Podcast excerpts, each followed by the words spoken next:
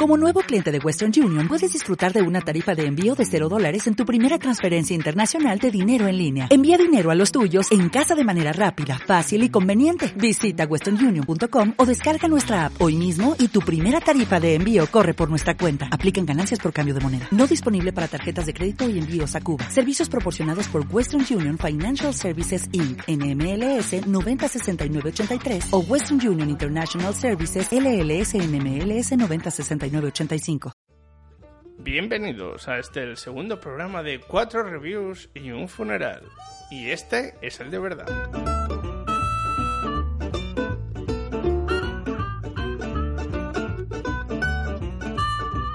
No te rías, hombre. Perdón. Hola. Hola, ya digo. Ala, ya sabes dónde está la puerta. De verdad, no me dura, no me dura. Perdón. Well, I think I'm not drunk. I'm just a drinker. I set up another round. Es que, es que de verdad. Bueno, ya que estás, ¿de qué vamos a hablar hoy? Buenos días, tardes, noches y bienvenidos a este segundo podcast de cuatro reviews y un funeral. Estoy teniendo un déjà vu, Conchi. Es que vosotros no lo sabéis, pero lo hemos grabado ya muchas veces esto, ¿eh? Bueno. Eh, os- eh, hoy os hablaremos Review Number One, The Death of Stalin, es una película que ha ido por lo bien y nos hablará de ella. Review Number Two, Geostorm, yo os hablaré de algo que he ido a ver en los cines. Eso, de eso.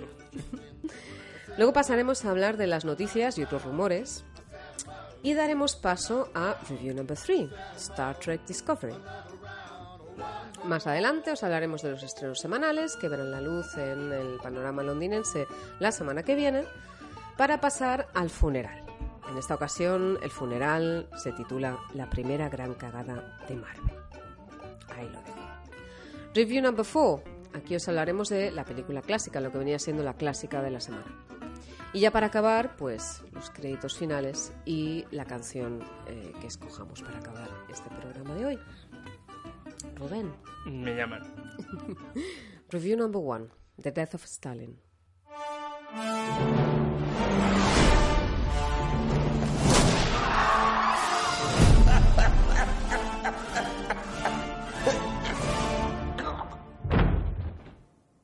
Should we investigate? Should you shut the fuck up before you get us both killed? Stalin's dead. He's dead. Stalin is dead! Oh my god. Our general secretary is lying in a puddle of indignity. Yeah, he's feeling unwell, clearly. I want to make a speech at my father's funeral. Um, no- no problem. Technically, yes, but practically, When I said no problem, what I meant was no problem. Ignore me. Stalin would have wanted the committee as one. All those in favor? Carried you unanimously. We need change. Well, let's see who can mobilize first. Oh, seems to be me. Sneaky little shit. The race has started. We need to start putting together a plan. How can you run and plot at the same time? I have no idea what is going on. I'm the peacemaker, and I'll fuck up anyone who gets in my way. Come on! Play better, you flattering fannies! Give it! Give it!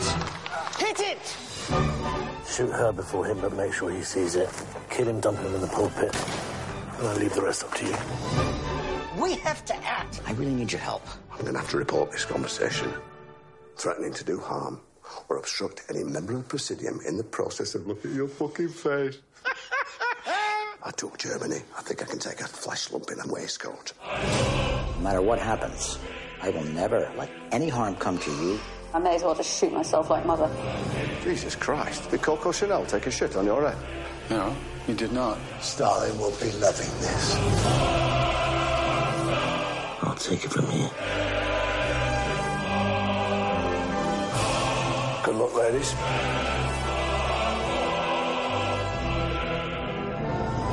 You know, all of you can kiss my Russian ass. Película así de que hago el review después de unos cuantos meses. Así que no sé cómo va a salir. Por Dios, por Dios, qué emoción.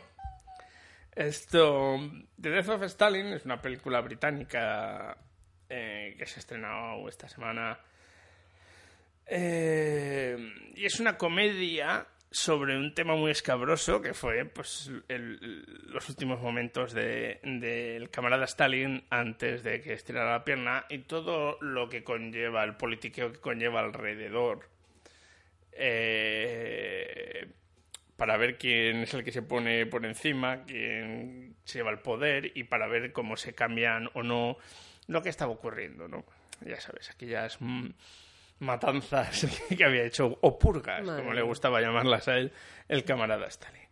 Eh, está dirigida por Armando Iannucci, que es un, un escritor y productor británico, también director muy famoso, conocido sobre todo por esa serie sobre política llamada The Thick of It, eh, en la que se decían más tacos por minuto que en cualquier otra serie de la BBC.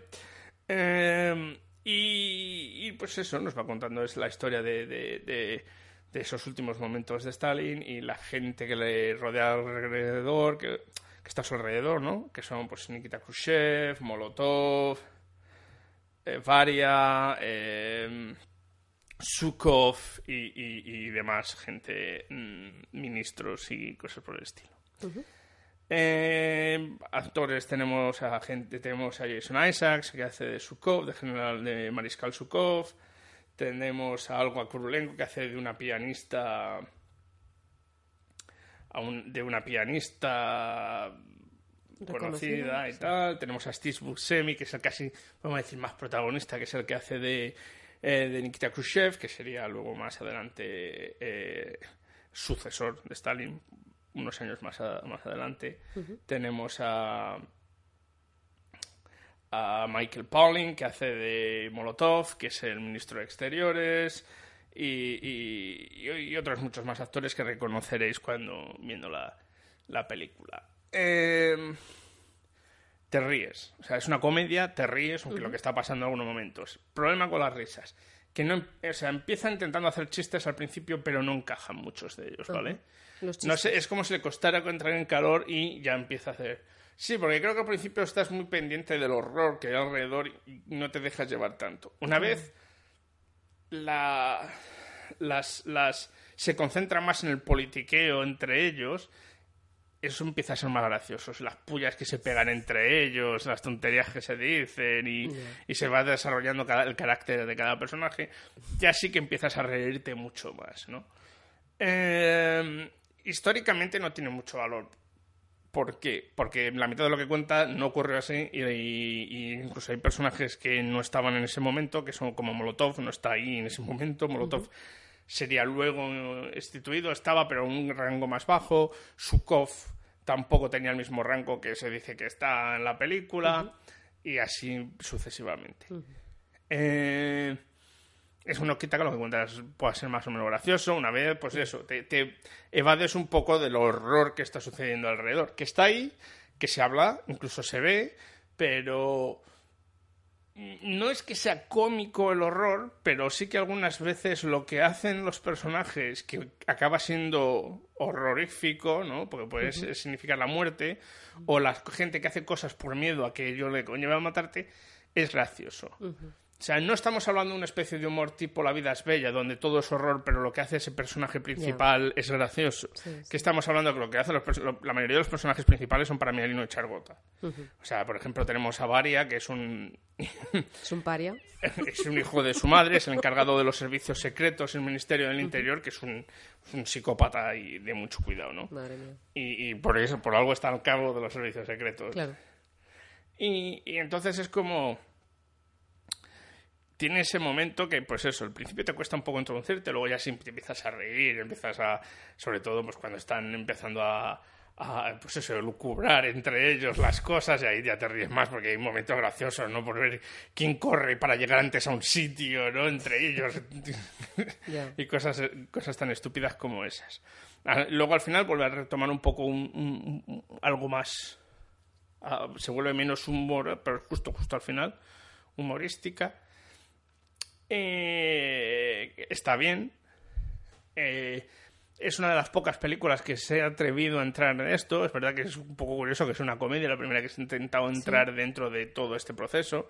Porque si bien es conocido que Stalin es un asesino, un megalómano, un psicópata, eh, como hizo cosas buenas, entre comillas, como a acabar con los nazis.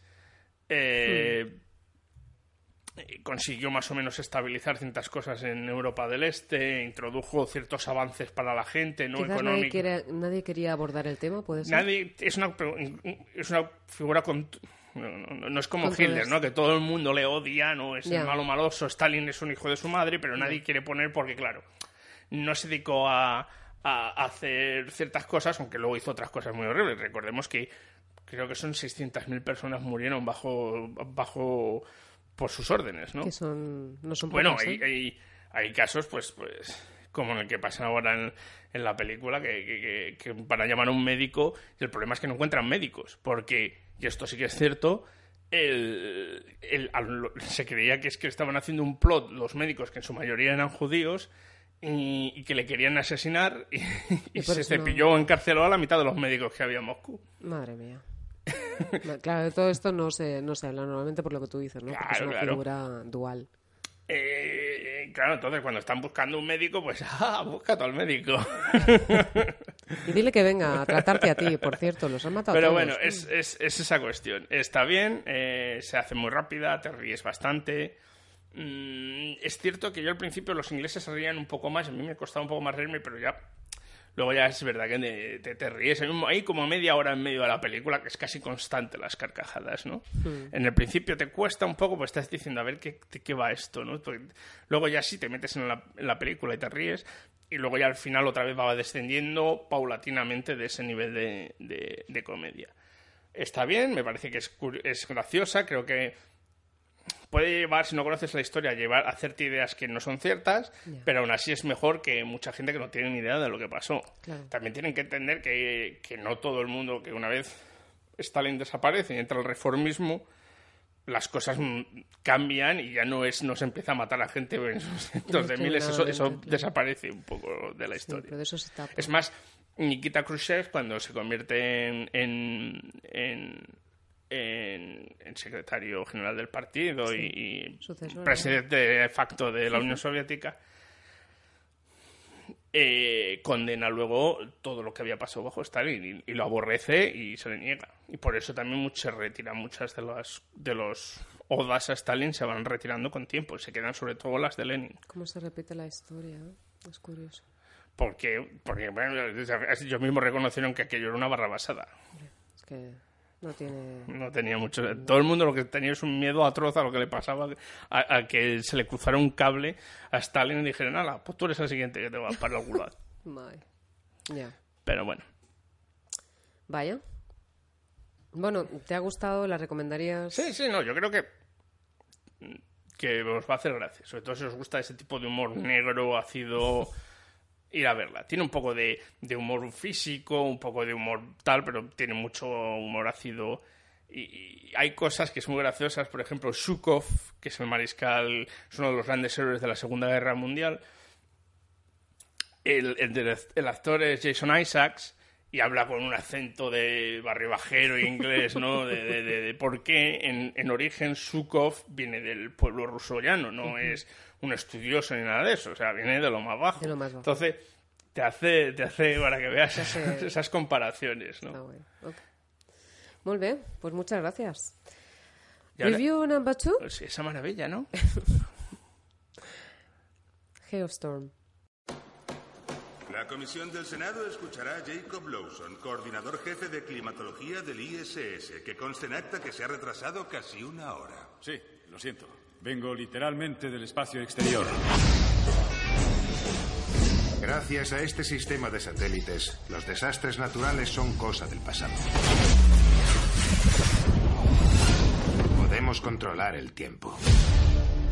Señor presidente, uno de nuestros satélites termosféricos ha sufrido un fallo sobre Afganistán.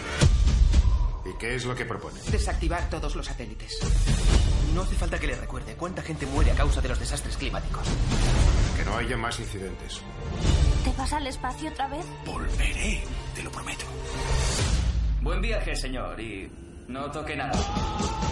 Motor principal encendido.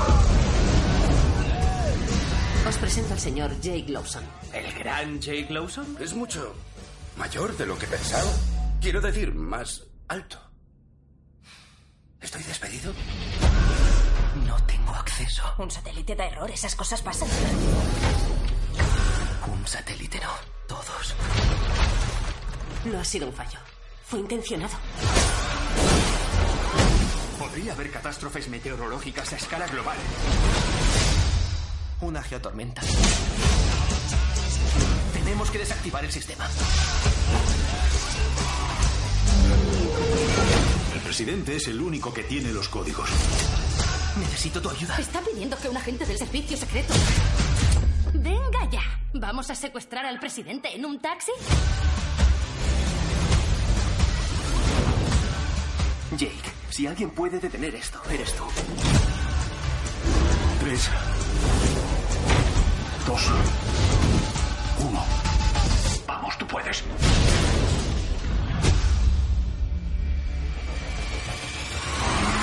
Es un acto de traición. Ya te digo, he secuestrado al presidente, he robado secretos de Estado. ¿Se me olvida algo, Gordy? ¿Gordy?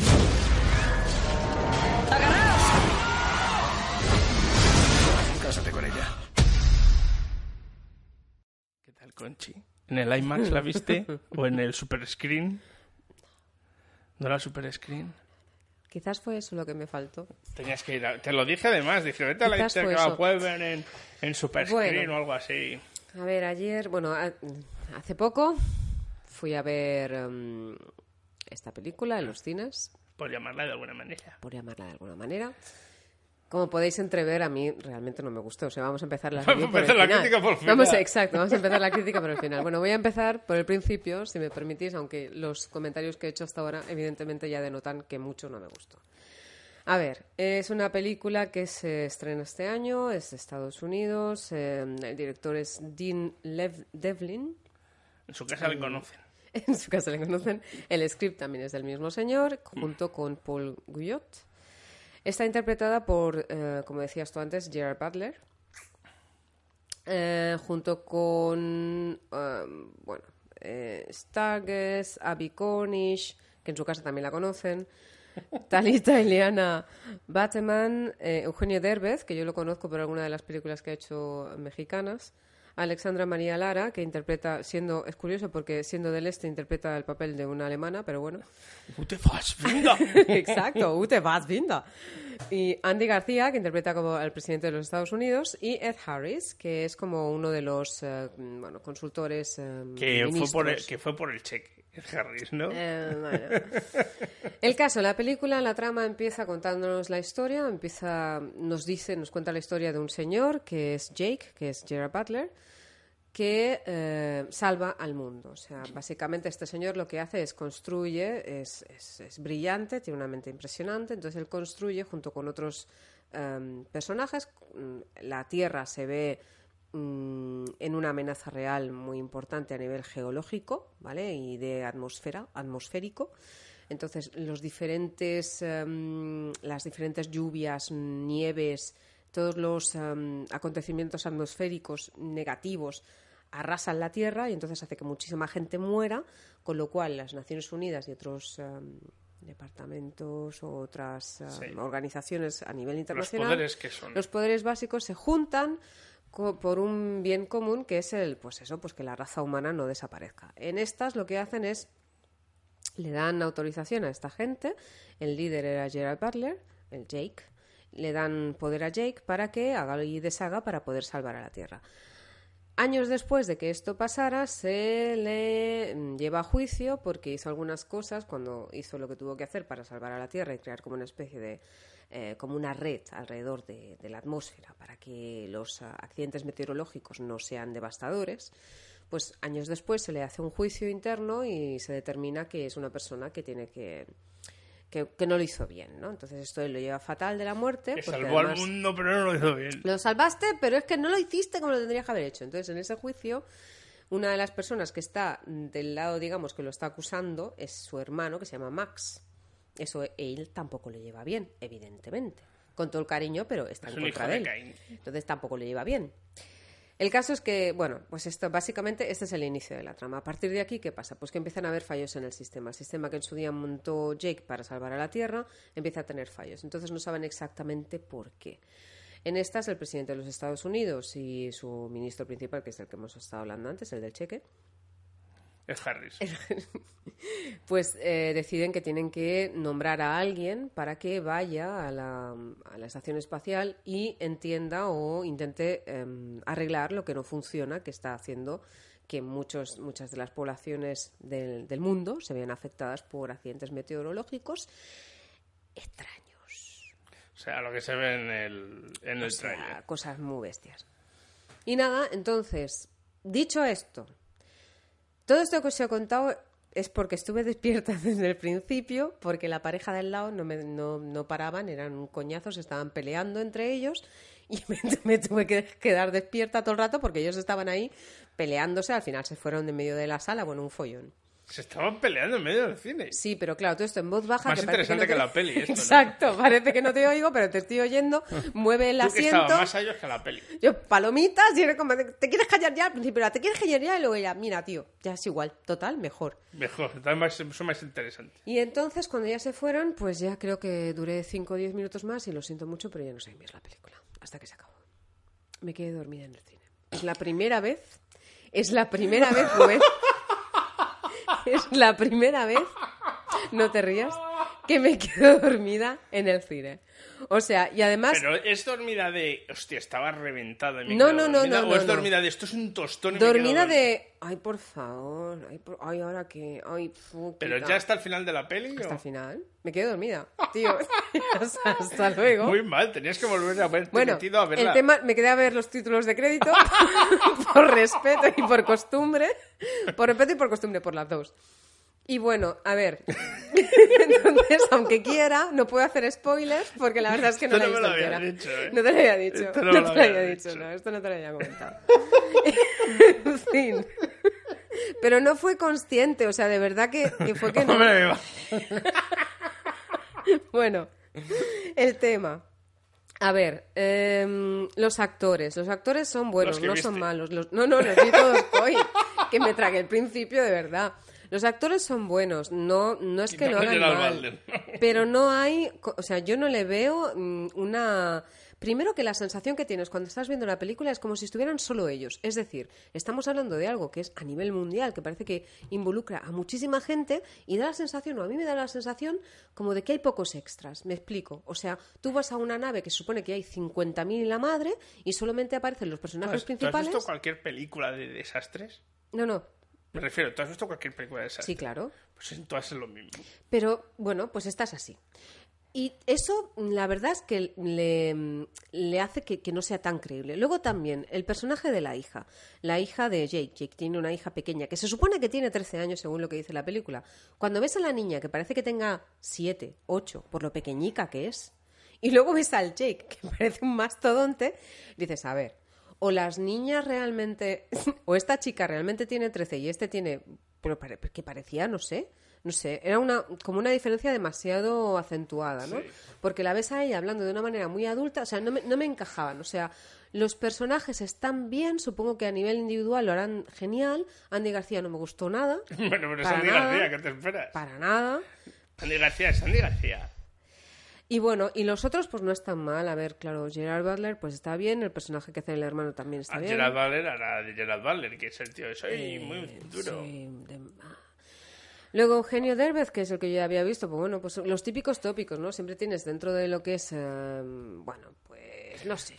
Que la verdad, yo mm, la sensación al verla fue como de ya reviews de muchas películas anteriores, O sea, es, es- como es una amalgama todo. de cosas Sí, sí. que dices esto ya lo he visto en esta película, aquello me suena de la otra. Es esto como subir un poco más. Esto es Arnido, pero en otra versión. Y además, bueno, pues sí, han querido darle, yo no te digo, los efectos especiales seguramente serán espectaculares. Si la queréis ir a ver en IMAX, pues como dice el mejor, yo en 3D, la verdad que desde que probé IMAX, mm, refuso completamente ir a ver 3D. Si, si puedo o si debo, tengo que ir a IMAX. Pero esta realmente es que os guste, porque tenéis que pagar una pasta y yo no lo pagaría para ver esta cosa, la verdad.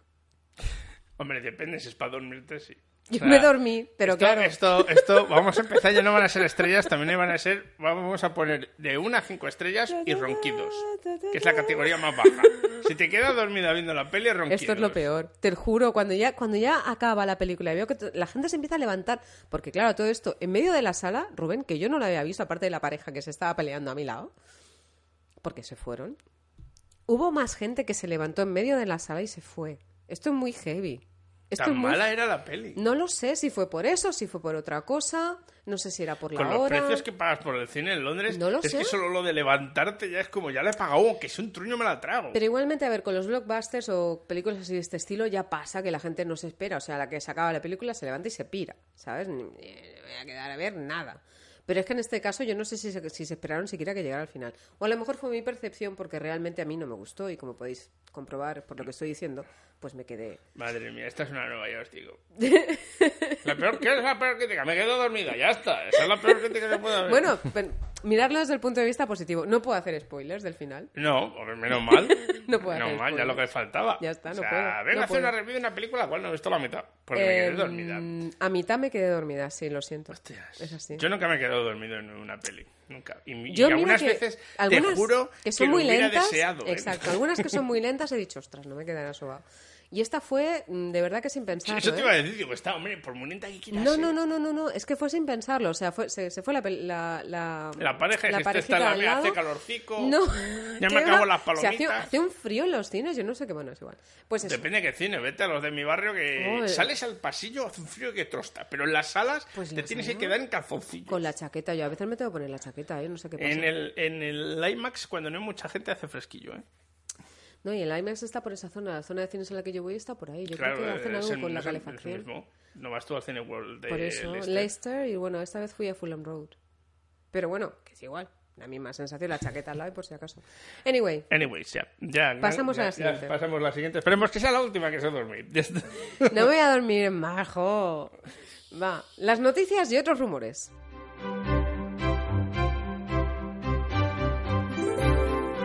Pues sí, vamos a por las noticias noticiosas de esta semana y, y- y- y por ahí. Vamos a empezar con el señor Channing Tatum, Tatum, tatum, tatum. que ha decidido que deja la película que tenía eh, para lo que iba, que va a ser su ópera prima como director, además. Ah, sí. Que la iba a hacer con Weinstein Company, los cuales, pues ya sabéis que ha habido ciertos problemillas con cierto energúmeno que fue creador de ella. Y ¿Por qué la deja? por eso, como forma de protesta por, por el personaje, porque no quiere tener... ahora mismo Western Company es tóxica. Eh, pues tenía que haber sido tóxica hace tiempo por la maldita destrozos que hacían las películas cuando compraban los derechos para que fueran más, más mejor visibles en Europa. Pero además es que no está bien visto. Yo supongo que hacer No, pero así- además es que el tío era un, de lo peor. O sea... Y, y encima la gente se callaba. Es que eso es lo peor, que la gente se callaba. Y que esto está pasando desde hace décadas. Claro, ¿no? y, y los- es que estoy seguro que no es el único. Y No, no, como mucha gente dice. Y que no es, y que no es solo. En la industria del cine. Y que no es solo con mujeres, que ahí se debe que mover de todo. Bueno, y, ya- y lo que también comentaba alguien con el que hablaba de este tema, porque es trending topic, está en todos lados, es que tristemente no solamente pasa en el ámbito del, del cine, sino que pasa también en otras en, en otros sectores profesionales, ¿no? El acoso de las mujeres No, a no, es está claro que es en todo. En cualquier situación en la que alguien con poder Hmm. puede usar ese poder Sí, para conseguir algo de ti. Sí. Y encima te puede amenazar que si no le das lo que quieres, sea que te despides de tu carrera. Sí. Es muy triste. O sea, eso es casi, casi todo el mercado laboral se reduce a eso. Quitando a lo mejor si trabajas para el gobierno o algo así. Pero ya en, en- en sitios donde dependes total, Bueno, porque al si fin y al cabo, si trabajas de secretaria y te pasa eso, pues decir, por den por culo me voy a trabajar de secretaria a otro lado. Pero en un mundo como en el cine, tan interconectado, eh, si pone una palabra de ti, no te contratan ni rita la churrera. Lo que pasa que también depende de las necesidades que tú tengas, ¿vale? Claro. Porque no es lo mismo estar trabajando con un colchón económico detrás que estar trabajando No, con pero imagínate todas estas actrices que están empezando, que no tienen Sí. apenas, que tú te dices, yo te vienes y te confirmo un contrato y si me haces X, B, Z. Claro. Pues al final. Y luego el, el Un masaje. victimismo que hay por parte de ellas es que para ser, para trabajar en ello aceptaron pasar por eso. Sí, Cuando porque- no nos damos cuenta que es que o aceptaban pasar por eso o, O te no olvidas. saben. Bueno, ¿y cuántas habrán quedado en el tintero que no habrán aceptado y que No, no, no, habrán muchas. salido? Ha habido, por ejemplo, hay una salió una, una guionista inglesa que le pasó. Era Claro. actriz, era actriz cuando, cuando eso, y la empezó a despegar, había hecho una película con Colin Firth, estaba empezando a despegar, se lo lleva este a su habitación y le dice que, que ya sabe lo que tiene que hacer. Claro, ella sale corriendo de allí, que no quiere saber nada de él, y su carrera como encima no se lo cayó, porque ese es el gran problema de él, ya que, no que no se lo haga, es que luego abras el piquito de oro. Claro. Se lo contó otra gente, aunque no lo denunció, pero se lo contó otra gente. Adiós carrera. Claro. una carrera de guionista, pero su carrera como actriz, además de la de, de, de destrozo moral que tiene que ser, que tú que estás ilusionada porque estás llegando a algo, de repente venga un tío y te diga, no, no, si quieres llegar aquí, Tienes que pasar por el. tienes por el que aro. pasar por el aro y tienes que dejarte hacer. Pero es lo que tú dices y lo que has comentado antes, que eso pasa en muchísimas cosas. Claro, o sea, claro. Muchísimos sectores. Claro, claro. Pasa que nos sorprende luego encima cuando lo Sí. demuestran. Es que, hola, pero ¿Cómo ha ¿cómo podido que pasar? ala? Si lo impresionante es eso. Y claro, las mujeres calladas porque si digo algo, ¿no? Lo que intentamos es de tapadillo decir, oye, cuidado con este, ¿no? Sí. Como le pasó a otra, no me acuerdo qué Jolie actriz era. decía que lo que intentaba ella, en la Angelina Jolie, lo que decía es que intentaba ella avisarlas a las chicas que Pero tenían relaciones por con encima personajes como sal y denuncia. Exacto. Yo lo siento. O sea, Exacto. entiendo que, que tal, pero ciertos personajes podrían haberlo denunciado antes. Y mucho antes. Sobre porque todo los tíos, ya no y solo los las que mujeres. tienen los poder. tíos podrían bueno, hecho. Clooney decía que eh, ante sus ojos, no sé si habrá cambiado de declaraciones o qué, pero que ante sus ojos él nunca había visto nada fuera de lo normal. Pues nada, fiesta, ¿no? Ahora los que están claro. quedando mal son estos, son los que no han denunciado, los que Claro, no han claro. dicho y lo que tú dices, ¿no? ¿Y ¿Quién fue, qué actor salió diciendo ah, que lo sentía mucho? Y salió una de las actrices, Rose McGowan, diciendo lo sentíais mucho, pero lo sabíais y no hicisteis nada. Me Nada. sirve de muy poco que ahora vengas diciendo que lo sentías mucho. Exacto. El que más polémica ha causado es un guionista que salió diciendo precisamente esto. Damos asco. Claro. Sabíamos que pasaba, o mejor no sabíamos todo lo que pasaba, pero, Pero sabíamos que pasaba algo y nos cogimos el dinero y nos callamos la boca. Claro. No, no, completamente de acuerdo. y me da igual, y yo sé que doy asco, y todos los que eran como yo dan Dan asco, asco. y no tienen perdón. Y eso ahora no sienta bien. No, no sienta bien, claro que no. Claro. Tuvo que ha tenido que quitar hasta el post. Madre mía. Pero ya estaba que hecha la captura y todo, porque no sienta bien, porque es lo mismo. Ya vamos a reconocer a las víctimas, pero vamos a intentar decir, pues como pasó con el Jimmy Savile aquí, ¿no? Hace de todo, se para tal, pobrecitos las víctimas, pero vamos a intentar tapar el que nadie, todo el mundo que lo sabía, que lo sabía un huevo de peña al final, todo se callaba en la boca. Claro. Que no digan nada. Pero bueno, así que ha dejado la película y ha dicho que Channing Tatum que, que se la hagan ellos. Claro, lo que piensas aquí es cuánto de ello es por por él mismo, o sea, por Sí. decir mis convicciones, mando esto, de cuánto es, es O todo por lo mismo, que- eres tóxico, no quiero estar cerca de ello. Bueno, yo creo que es lo segundo. Yo puedo pensar que es una mezcla de los dos. También hay Channing Tatum es alguien que está más o menos algo comprometido, que nunca ha salido tal. Bueno, veremos a ver lo siguiente, a ver por dónde va, los tiros. Pero vamos, yo, pienso que The Westing Company está muerta. No, no, está muerta. O sea, la van a, Total. la van a, aunque la han echado a él de la compañía, se van a dar cuenta que va a ser muy difícil porque lleva el nombre del tío y la van a hacer un limpiado, la vaciarán, crearán otra que se llame Pericón Sí. de los Palotes, Sí. con todos los recursos que tenía Sí, The sí, Westing sí, Company, pero como tal, The Westing Company está muerta. Una pregunta antes de Pensar que esto es mucho antes de The Westing Company, que ellos son los creadores de Miramax, que fue la que hizo todas las pelis de Tarantino. Todas. ¿Ha salido Tarantino a decir esta boca amiga? No. Porque era muy amigote de ellos. Ni mu, ni mu. Porque además vete a saber dónde quedará todo esto. Pues el señor Casey Affleck va a salir en la próxima serie de Alfonso de Cuarón, que va a ser de horror y que se va a producir para, para HBO. Eh, de momento no se sabe mucho más. Eh, es de las primeras cosas que va a hacer en, en televisión. Eh, y, y así está. Me imagino que, aunque no es seguro que sea HBO y la están pluralando varias, no creo que tenga muchos problemas. Y, No. está habiendo un resurgimiento de series de horror en, en televisión gracias a, a historias como American Horror Story y, y- y Grove y, y- y otras series de horror que, que Y han estado zombies, saliendo. ¿eh? los zombies que están por Pero todos no sé hasta qué punto es horror, fíjate. Fíjate. Yo es que... uf, ¿Alguien se asusta ya viendo una peli de zombies? Yo sí. Joder, coche, lo quiero mucho. Pero tú tendrás zombifobia o algo así. Pues será eso, yo qué sé. Yo no sé. Los zombies y yo no nos llevamos bien. No, no tenemos buen feeling. ¿No tenéis buen feeling los zombies y tú? No, no, no me... No. Son buenos. Sí, lo que tú digas. Yo sí, me parece alguna vez Solo una te quieren dar mordisquitos. Porque vayan a buscarse comida en la COP. ¿Yo qué quieres que te diga? Pero ahí no tienen cerebros frescos. ya, ya hablaré yo con el jefe de la COP para que Bueno, lo ponga. eh, para los que estabais esperando la nueva serie de la Marvel, Uh. mm, ya tenemos fecha y un nuevo tráiler, por cierto, si lo queréis ver, de The Punisher, el spin-off de la segunda temporada de Daredevil. Mm. Eh, pues ya tenemos fecha, que es el 17, 17 de noviembre. 17 de noviembre. Eh, Qué bien. el actor sigue siendo el mismo, que es John Bernthal, que y cogió fama gracias a The Walking Dead, ya que trabajaba las Ah. tres primeras temporadas de The Walking Dead. Qué, qué tocha tiene este hombre, ¿eh? Parece Tiene un una tocha boxeador. interesante, tiene Parece una un boxeador, ¿no? Sí, la verdad es que tiene cara de boxeador. cara de De boxeador. todas formas, creo que está algo maquillado para, para The Punisher, Claro. porque se supone que, la han- que tiene la cara como una estera de, de leche esclado. Pero es verdad que tiene cara de boxeador. Sí. Y no es mal actor, ¿eh? es buen actor. Pero, pero sí, sí, sí. Así que vamos a ver qué tal. Después de la gran cagada que fue Iron Fist. Eh, Y, sí. la, y la que para mí me pareció que estaba bien, pero hay gente que no. Aún así, que fue la, la que se juntaron todos, que era de Defenders. Ah, sí. A ver, a ver ahora qué, qué tal. A ver cómo sale. Si va a ser oscura con cojones, o sea, nadie se espere esto de Me los... se llama The Punisher, ¿qué esperas? Hombre, es un cómic, siempre llamo de Punisher, que es uno de los cómics más, más Pero mira- oscuros y violentos de Marvel. Y además es que si ves la... Bueno, ves la imagen y es que ya solo con Hombre, ese, ese es el icono de toda la vida de The Punisher, la Pues de calavera. toda la vida. Pues imagínate que te puedes esperar. A ver, es que no, no hay más. Muy bien, esto... Y ahora nos movemos al mundo del... De nuevo, nos seguimos el mundo del cómic con... Taika. Con la noticia de que Taika Waititi, el director de... De la última de Thor, de Thor Ragnarok, que Sí. se estrena esta semana. Eh, bueno, sí, esta semana podemos decir, la semana que viene.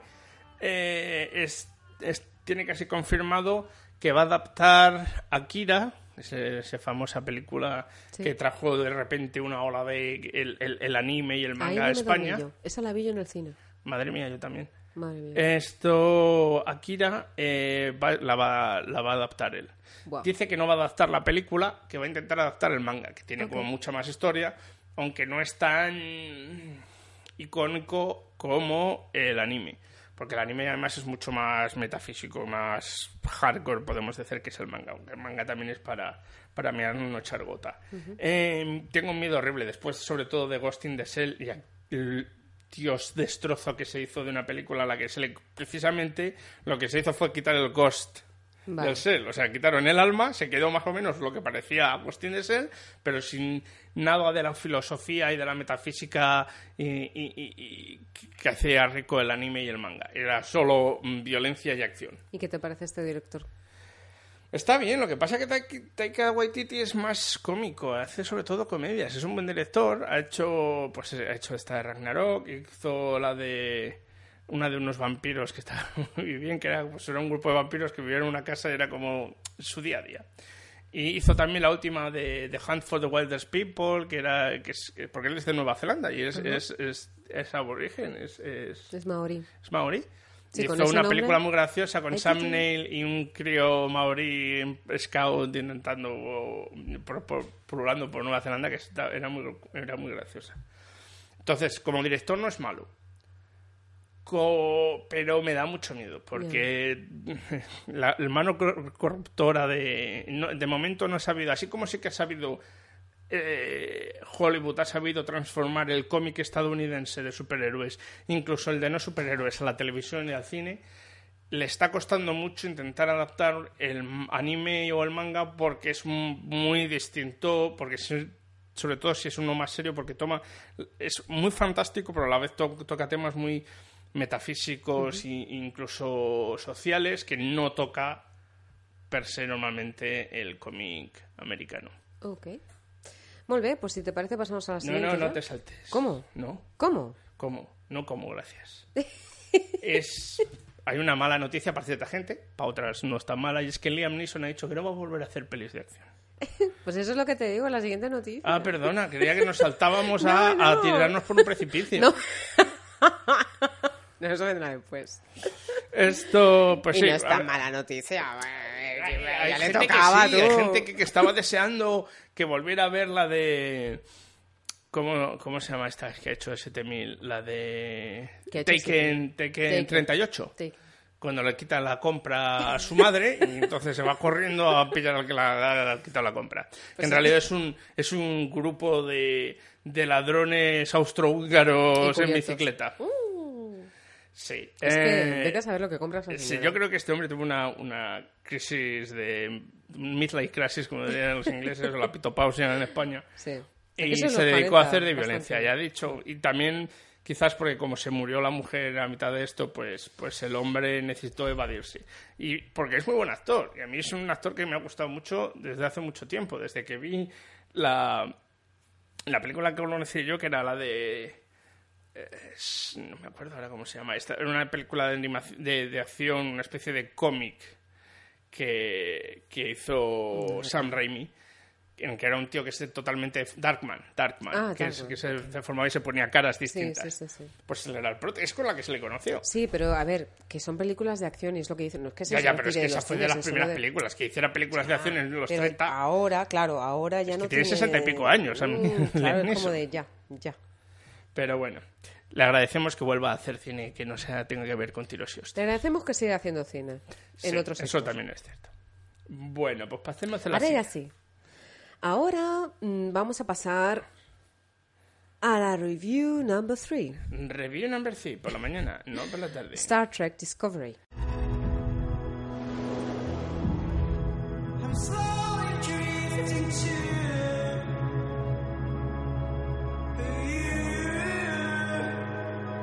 will never learn, Vulcan. Your tongue is too human. Great unifiers are few and far between. Often such leaders will need a profound cause.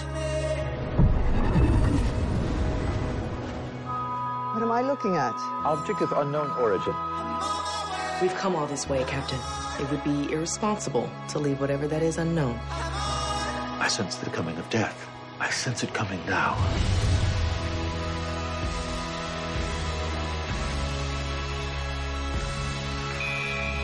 Captain, warp signatures detected. Contact Starfleet Command. We have engaged the Klingons.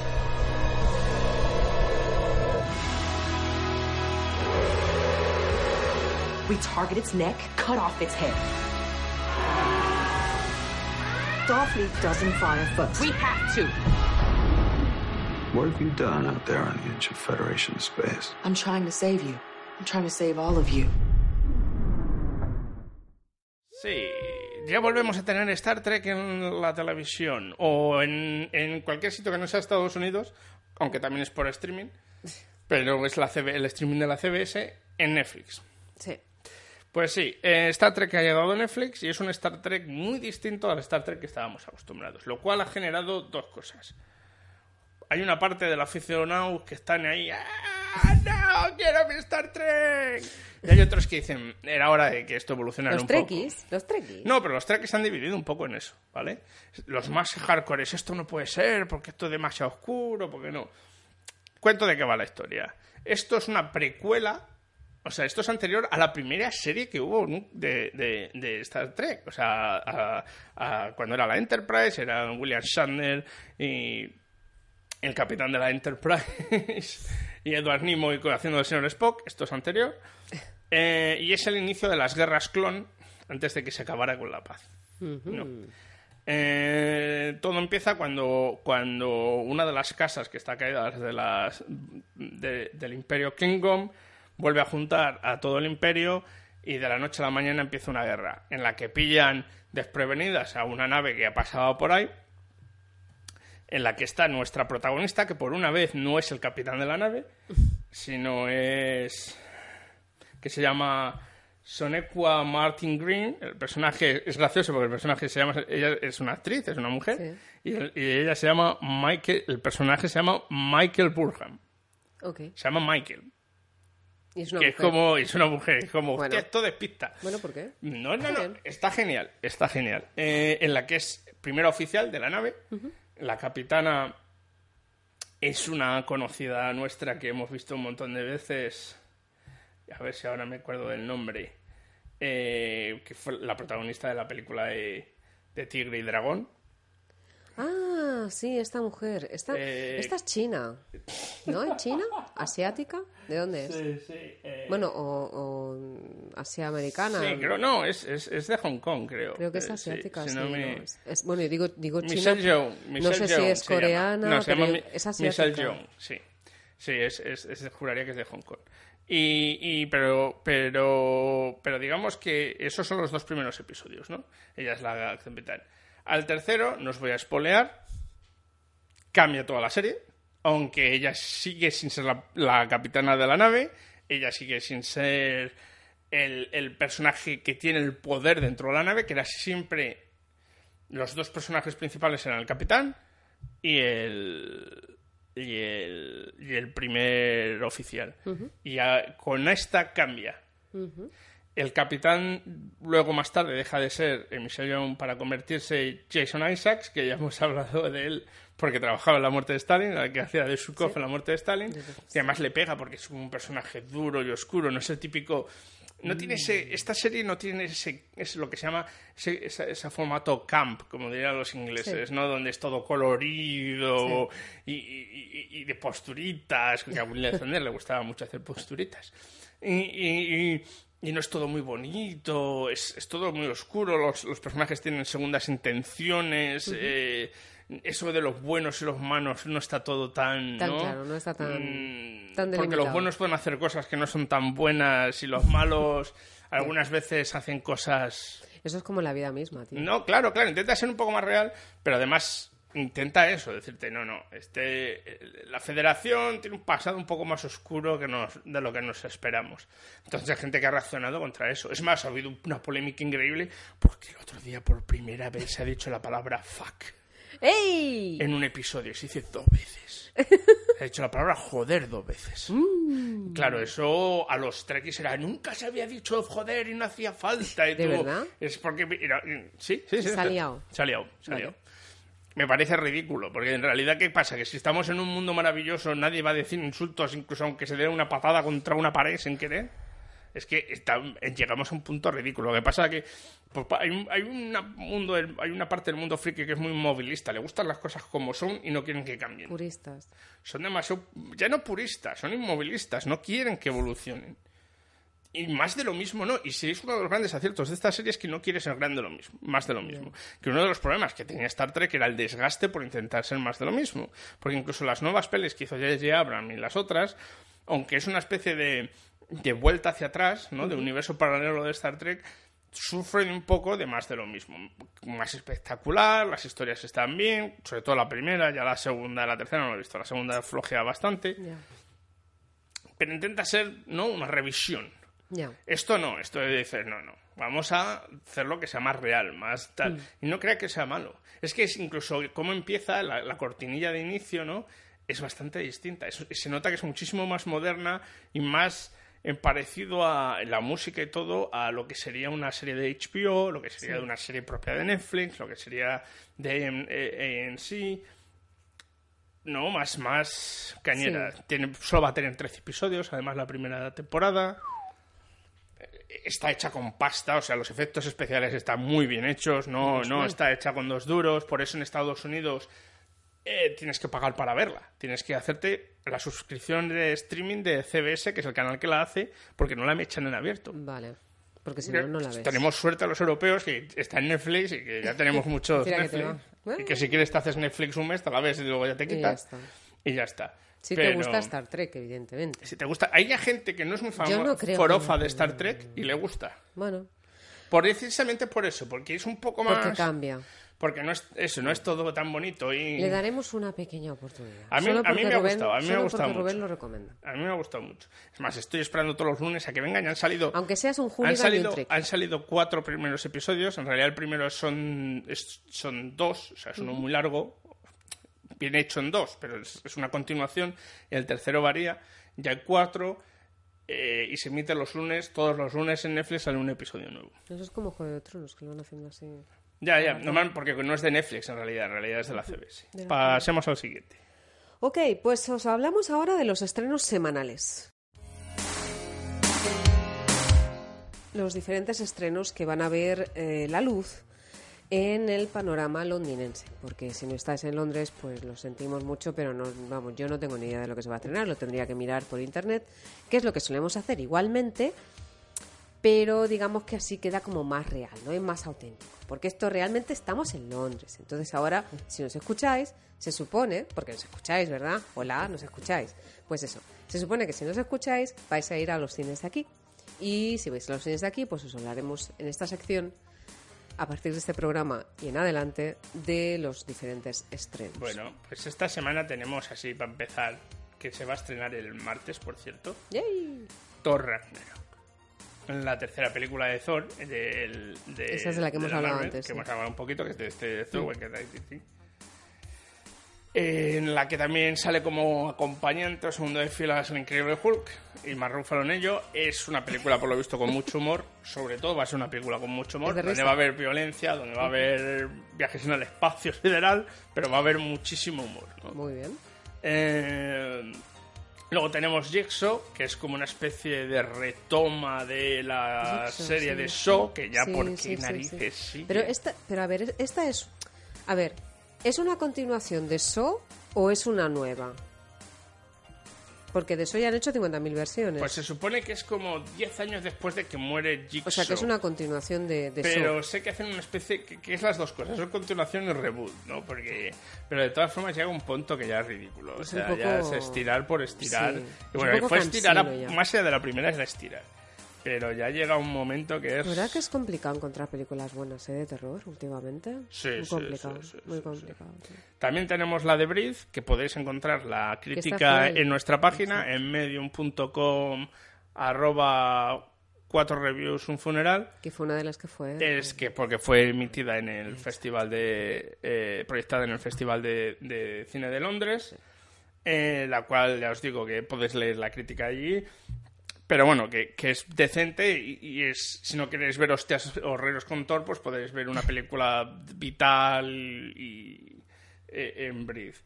Eh, y si tampoco queréis ver mutilaciones y cosas por el estilo. Vamos, que si no os apetece aquello morir en el intento. Otra película que se estrena justamente esta semana, que también se estrenó, aunque yo no la vi, tú tampoco, en el Festival de Cine es Call Me By My Name, llámame por No, mi nombre. no, no. Por cierto, la de Breathe se estrenará el mes que viene en, en España. En España, o sea que no y, se- tardarán y mucho. no se llamará Breathe, se Ok. llamará... Respira. Una razón para vivir. Madre mía, de verdad. Pero ¿por qué hacen Está esto? puesta, está, es más, la he puesto como una razón para vivir dentro de la crítica para la gente. Para tal. que la gente lo vea. Lo vea, Ok. sí, sí. Y es como si ya. Pues aquí tenemos Call Me By My Name, llámame por mi nombre, que es, es sobre pues una relación homosexual entre entre un profesor y, y- Y un y alumno. un alumno y, y lo que es está dirigida por Luca Guadagnino. Eh, ha tenido muy buenas críticas en, en también y y no sé, pero vamos, no Porque supongo que también lo que comentábamos antes, como en el British Film Festival de este año, es, es- coincide con el 50 aniversario del, del tema gay lésbico en Londres, ¿sabes? Se le ha dado una gran, bueno, una mayor acogida a, a películas con esta temática. Sí, y una de sí, ellas sí. hablaremos, eh, haremos la review dentro de poco en, en- en el programa, en el podcast. y ya está. Muy bien, pues Eh, estos son los estrenos para la semana a, que pe- viene. a partir de ahora viene el aluvión de estrenos, advierto. Va a empezar a estrenarse un montón de películas porque es la época hasta de ahora Hasta poco, dos semanas antes de Navidades. Y luego desde después de la primera semana es cuando se estrena la mayoría de las cosas que van a ir a los Sí. Oscars. Así, Así que vamos a tener unos días movidicos. Luego llega el horror, el Movidicos. horror vacui que es finales de enero, febrero, Sí, que es cuando le toca a la Conchi ir a ver cosas que dices, madre mía. como la de esta semana. Uy, pero esta no era esperada, ¿eh? Esto era otra cosa. Esto era un dolor. Esto era... no sé lo que era. Bueno, pues pasamos a la siguiente sección, si te parece. Venga, pasemos. Pasamos al funeral. Este, este es el funeral en el que esta sección os de- me dedicaré a poner verde. Alguna vez si Conchita me quiere hacerlo, obviamente está invitada ¿Será a sacar no? el, el- lo- el odio más profundo de su interior. ¿Será que nunca pones verde a nada ni a nadie? ¿Quién? Tú. Yo sí, pero ahora ya es- me, me suelto más a mí mismo. Madre mía. Es, es, es cinco minutos de mí soltando Billy sobre Ah. algo. Y, lo, y lo que, y, y la terapia que me ahorro con ello. Y lo que te rondaré, Morena. Efectivamente. Morena. En esta vez vamos a hablar sobre la primera gran cagada de Marvel, en la que digamos que no hay solo cuestiones de estético críticas, sino es que me jodí un teléfono yendo a ver la- los dos primeros episodios de esto. ¿De qué? de, de, De Marvel. de pero- Inhumans, la nueva serie que se llama The Inhumans, que se estrenó echando un especial los dos primeros episodios en los IMAX. Vale. Y yo me fui a los IMAX a verla. A verlas. Ya se estrena en Sky, aquí en, en Inglaterra, en España me imagino que también, si no ha llegado, estará a punto de llegar, ya sea a alguno de los servicios de streaming o al Canal Plus o algo por el estilo. Y es la segunda, la segunda serie que hace Marvel dentro de, eh, pues de, pues de ABC. Eh, ya teníamos eh, la de eh, Agentes de S.H.I.E.L.D. Sí. Y ahora pues tienen los inhumanos. Que en principio iba a ser una película, pero luego la tiraron abajo y la convirtieron a toda hostia y porque sí en una serie. Ok. Los dos primeros episodios, que yo es lo que he visto, porque hasta la semana que viene nos empieza a emitir el resto, que me imagino que empezará además por los dos primeros episodios, son los que fui al- a, ir a ver al IMAX. Y es... Todo lo mal que puede haber en una serie está concentrado en eso. ¿Pero qué te pasa? ¿Qué? A ver, explícate. A ver, primero la serie se hizo, los, como he dicho, para la IMAX. Sí. Eso está muy bien si metes mucha pasta para que sean unos visuales de la leche. Sí. Los y esto lo contrario, como se hizo deprisa y corriendo, porque no creo que sea un problema de dinero de la Disney precisamente. De la Disney. Los, los, los efectos especiales, ¿cómo decirlo? Son cutres. Flaquean. Eh, eh, y, y eso, en una serie sobre superpoderes, pues, Pues como que no. bien, O sea, voy a explicar la historia. Los inhumanos es. eh, no toda, ¿eh? Está No toda. conectado en parte con mm, Agents of S.H.I.E.L.D., porque son los primeros que hablaron de los inhumanos, ¿no? Son eh, humanos que tienen. Que, que- que tienen una carga genética algo distinta porque vienen de unos experimentos que hicieron una raza que son los Skrull, que hicieron con los humanos para crear un super guerrero que les salió rana y dijeron, pues ahí os quedáis. Y de esos humanos se han generado más humanos que son los que son los que, lo que llamamos inhumanos. No todos tienen poderes, para despertar los poderes se tienen que, tocar una especie de piedra que se llama el terrágeno, Me suena Terragen. Sense8, una cosa así. ¿eh? Que me suena... Sí, sí. Y eso es lo que les saca los poderes que tengan dentro o no, si no tienen poderes. Entonces, hasta ahora solo habíamos visto los de of S.H.I.E.L.D., que son a través de una cosa por el que el terágeno se extiende por toda la Tierra y empiezan a salir humanos como pastillas. eh, es como descubrimos que hay humanos. Pero en realidad lleva existiéndolo mucho tiempo. Lo que han hecho es se fueron de la Tierra y se fueron a vivir a una ciudad en el lado oculto de la Luna, en la Luna, y ahí están protegidos con un campo y ahí están viviendo. El, el- el- eso, esa, esa sociedad de inhumanos ahí está dirigida por lo que se llama la familia real, que el, jefe de la familia real es Dark Bolt, que es un tío que tiene un poder de voz tan brutal que no puede controlar que solo decir hola puede matarte, Vaya. desintegrarte literalmente. Se parece a ti, Rubén. Seguro. Con pero, pero más hardcore. Porque no puede hablar. La cuestión es que no habla. No puede hablar porque Ahí no a se nada que. Ahí no, ahí no se parece en nada a mí. O sea, me pasa a mí eso y me suicido. Fíjate lo que te digo. No, hombre, no.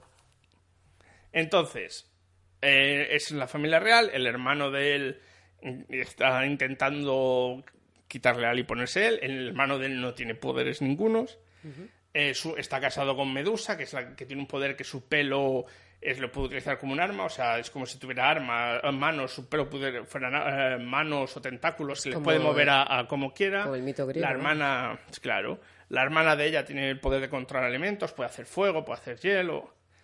Eh, y, y- y así, pues luego tiene sus guardianes y sus los protectores y tal. Entonces, la historia va alrededor de ellos. Y tú dices, pues será sobre cómo viven, sobre qué- los problemas que tal. Al segundo episodio ya han expulsado, les han expulsado a la familia real porque se ha quedado hermano con ello. Todo hecho muy cutre, muy cutre, con unas interpretaciones malas, malas, malas.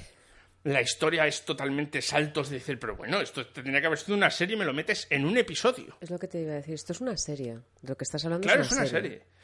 Pero ¿cómo, ¿cómo puede ser que la Marvel haya logrado?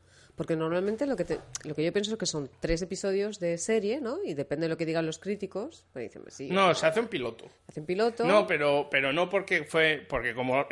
¿Pero por qué dijeron que sí si es tan mala, mala? para empezar, porque la ABC es propiedad de la Disney, al igual que la Marvel. Vale, pero... Entonces la ABC Disney dice: Queremos que se imita esta serie. ¿Por qué, por ejemplo, Mar- Agents of Shield, aunque ha mejorado mucho, porque empezó flojo y ahora es verdad que ha mejorado mucho las últimas, sobre todo la tercera temporada. Eh, ¿Tercera o cuarta temporada? La cuarta temporada. Ha mejorado un montón.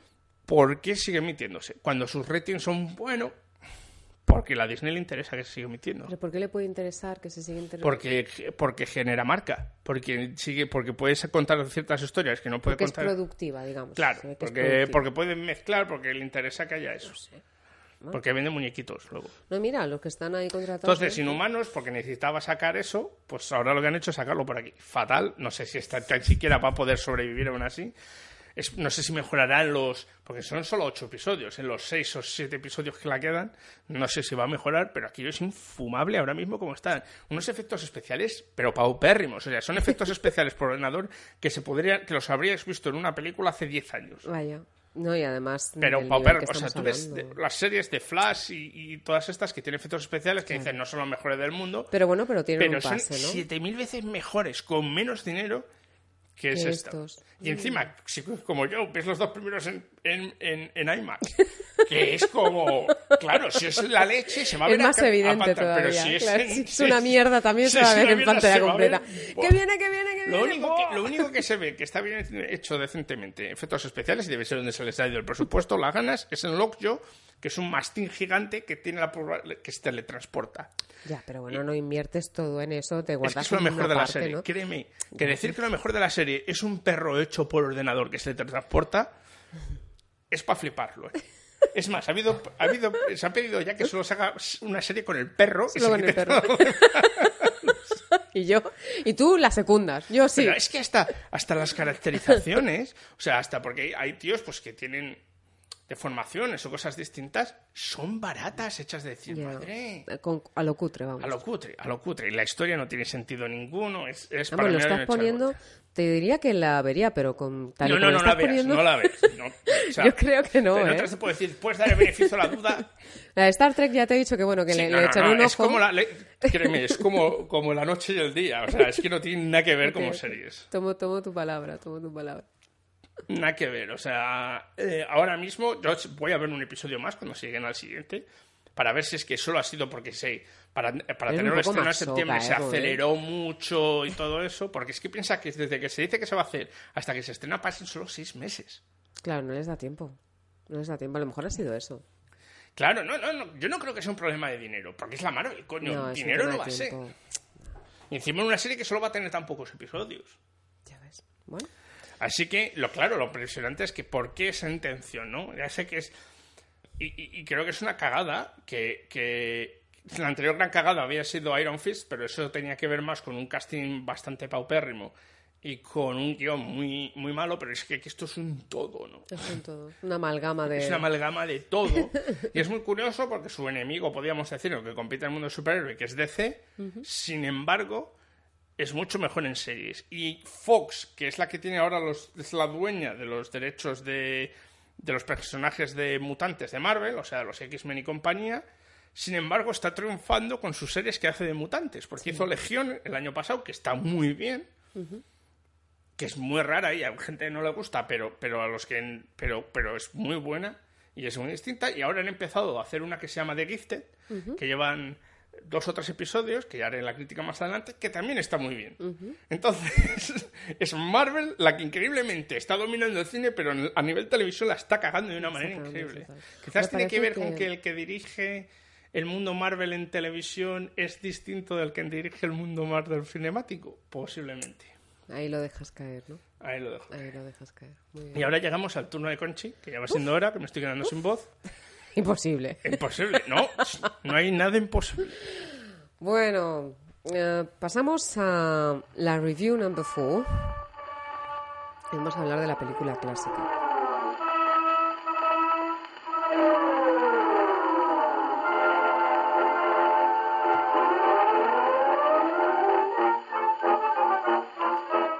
Hoy me toca a mí hablaros de una película clásica. La verdad que ha sido un poco improvisado, o sea que, perdonad. Em, eso son las cosas del directo. las cosas del directo y de no hacer Y de las cortes. prisas.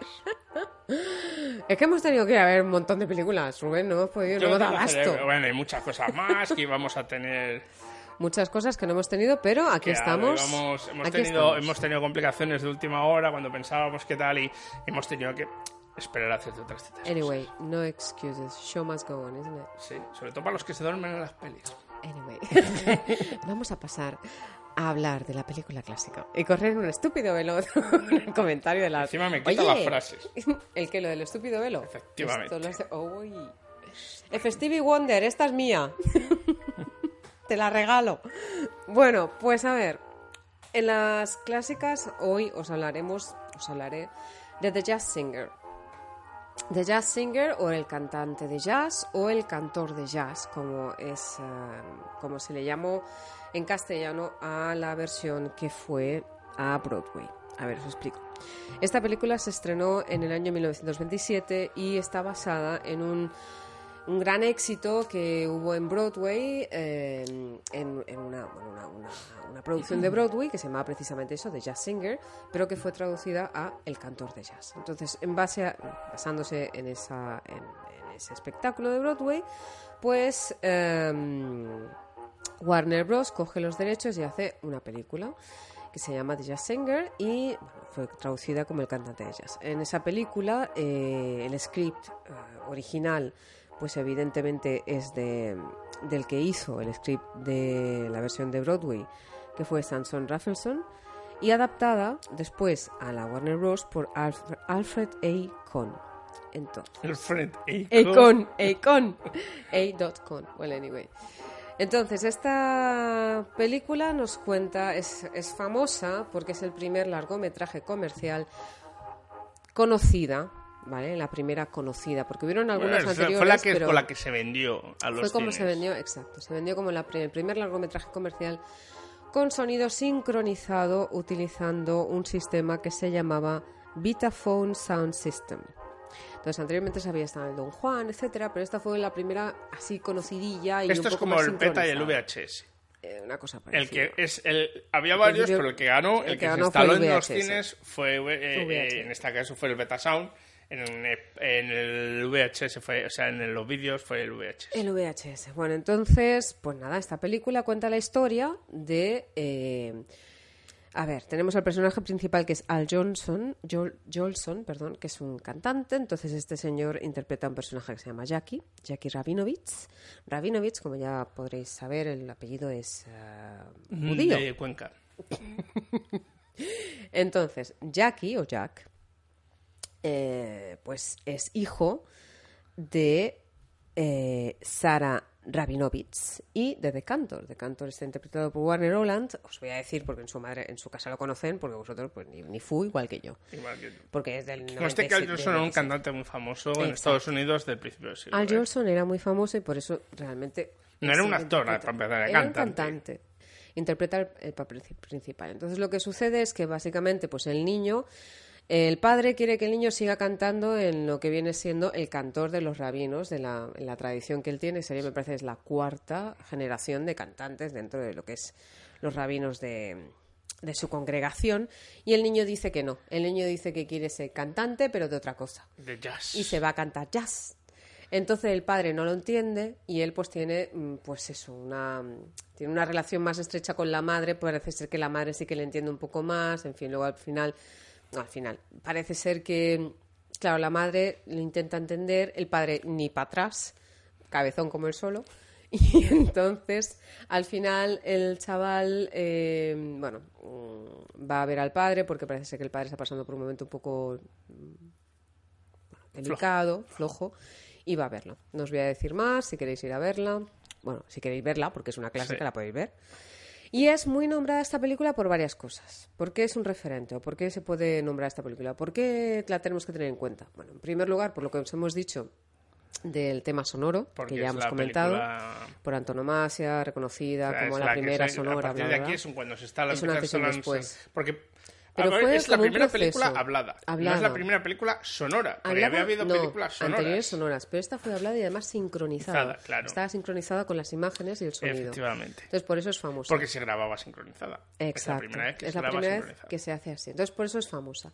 Y luego también seguramente os sonará, os sonará, este personaje del que estamos hablando, Al Jolson, sí, Jolson, que es el cantante que Bueno, comentaba, es una de las escenas más famosas de la peli. Comentaba Rubén, que aparece en la película y además era un cantante famoso de la época, aparece, eh, y seguro que os suena, un señor, si, os- si yo os digo un señor blanco con la cara pintada de negro, ¿os suena esta imagen? ¿Verdad que sí? Pues esta imagen es de esta película. Con la cara pinta de negro y los y labios con los pintados. labios pintados. Porque se supone, entre comillas, lo que quieren, lo que se supone que te diría alguien que entiende la película o que la quiere entender así, pues él se tiene que disfrazar de negro para poder cantar en un club de jazz, ¿no? Porque el Sí. jazz es una, como ya sabréis, es una Es música música negra. que nació en bueno, Mississippi, etcétera, Mississippi, Memphis, bueno, O sea, además- esto es lo que ahora mismo se llamaría apropiación cultural. apropiación cultural.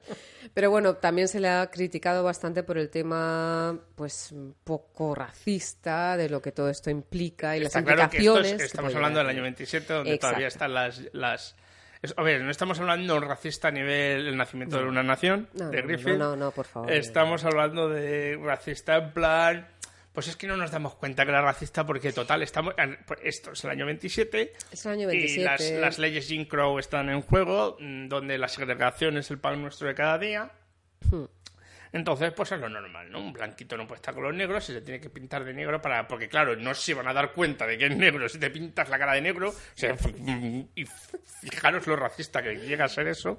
No, yo me pinto la cara de betún y no se dan cuenta que soy negro, que, sean- que no soy negro. Pues este es el problema con la peliculita de Marras. Como todo hay que tenerlo en contexto. Eso no significa que lo que está contando es racista per se. No, no lo es. Solo- además es que no, si no, eh, a ver, lo que cuenta para mí es racista. Lo que pasa es que en el año 27, pues eso era normal. A ver, es que Ahora tienes que ponerlo en perspectiva. O sea, Claro. tienes que hacerte una idea de lo que tú decías. La película es del año 27. Y para ser del año 27, no es racista para ser del año 27. No, ¿sabes? no, para no ser del es año que no sea 27. para racista, es que en el año 27 no se consideraba racista. No se consideraba pero, Pero es racista. que pocas cosas se consideraban racistas en el año 27. Me refiero, no estaba con él una, una idea de, de Dios mío, de, de- de peyorativa per se, pero obviamente tiene connotaciones Yo peyorativas. creo que era, ello. claro, tenía connotaciones superlativas. Yo, yo creo que era más un tema de omisión. O sea, realmente ni siquiera se enteraban de que eso pudiera sentarle mal a alguien. ¿no? Es como No. el tema de la chinofobia que había por ahí, ¿sabes? O sea, tampoco se le podía. Ni se les ocurría, porque ni siquiera lo contemplaban, No, no, que alguien claro, de color, alguien negro, se pudiera sentir ofendido por la hay. Y a razón de todo esto, pues os voy a hacer una recomendación. Os recomiendo un libro que habla del tema del jazz, bastante bueno, de Julio Cortázar, que se llama El Perseguidor. Es un cuento corto y ahí lo dejo. Bueno, cualquiera de Julio Cortázar. Bueno, pero este en concreto habla de jazz y es curioso. Ok. Y ya nos tenemos que despedir. Ya era hora. Digo, por Ay, fin, digo... No sé cuánto tiempo llevamos aquí. Ya, una hora y algo. Ya. De verdad que aquí nos... a, mí, a mí no me llegan al final, ¿eh? A mí me escuchan los cinco primeros minutos y ya te Porque escuchan. no te quieren. No me digas eso, No te Rubén. No, no te me quieren. digas eso. No voy a llorar. No voy a llorar. Sé fuerte, No voy a ser fuerte. ¡Fuerte! Re- recordaros que, además de este podcast, que podéis encontrar en Facebook, que podéis encontrar en, en otros sitios que ya se os anunciará, eh, recordar página de Facebook, facebook.com barra inclinada 4 reviews un funeral, 4 y 1 con números, por favor. Eh, para leer nuestras, nuestras críticas las encontráis en medium.com barra inclinada arroba 4 reviews un funeral. Nuestra cuenta de Twitter es arroba 4 reviews un fun, para que no nos enteraba Eral. o si sois muy anglosajones podéis decir 4 reviews one fun. O sea, 4 reviews una diversión. Y nuestra cuenta de esto No, Twitter ya acabo de decir. de decir, perdón. De Instagram, que es arroba cuatro reviews un funeral. Ahí sí que me dejan ponerlo todo.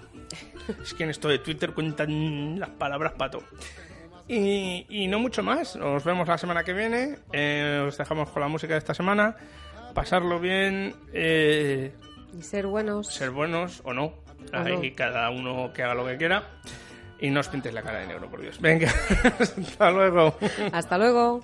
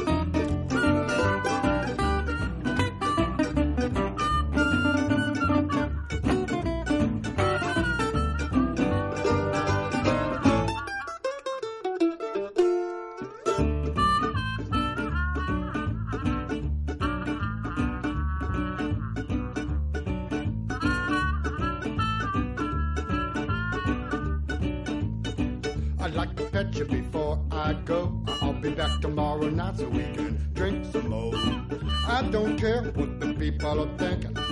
I'm not drunk, I'm just a drinking. I said more, another round. I said more, another round. I said more, another round.